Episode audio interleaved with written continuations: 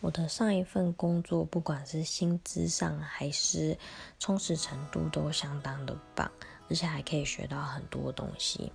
那我离开的原因是因为我阿妈过世了。因为当初我在选择这份工作的时候呢，就是因为离家近，可以陪家人。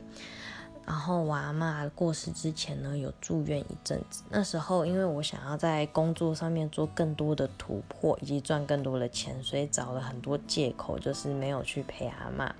所以我阿妈过世那一天，我想了很多。我觉得我们很常会忘记我们选择这份工作的初衷，而忽略很多事情。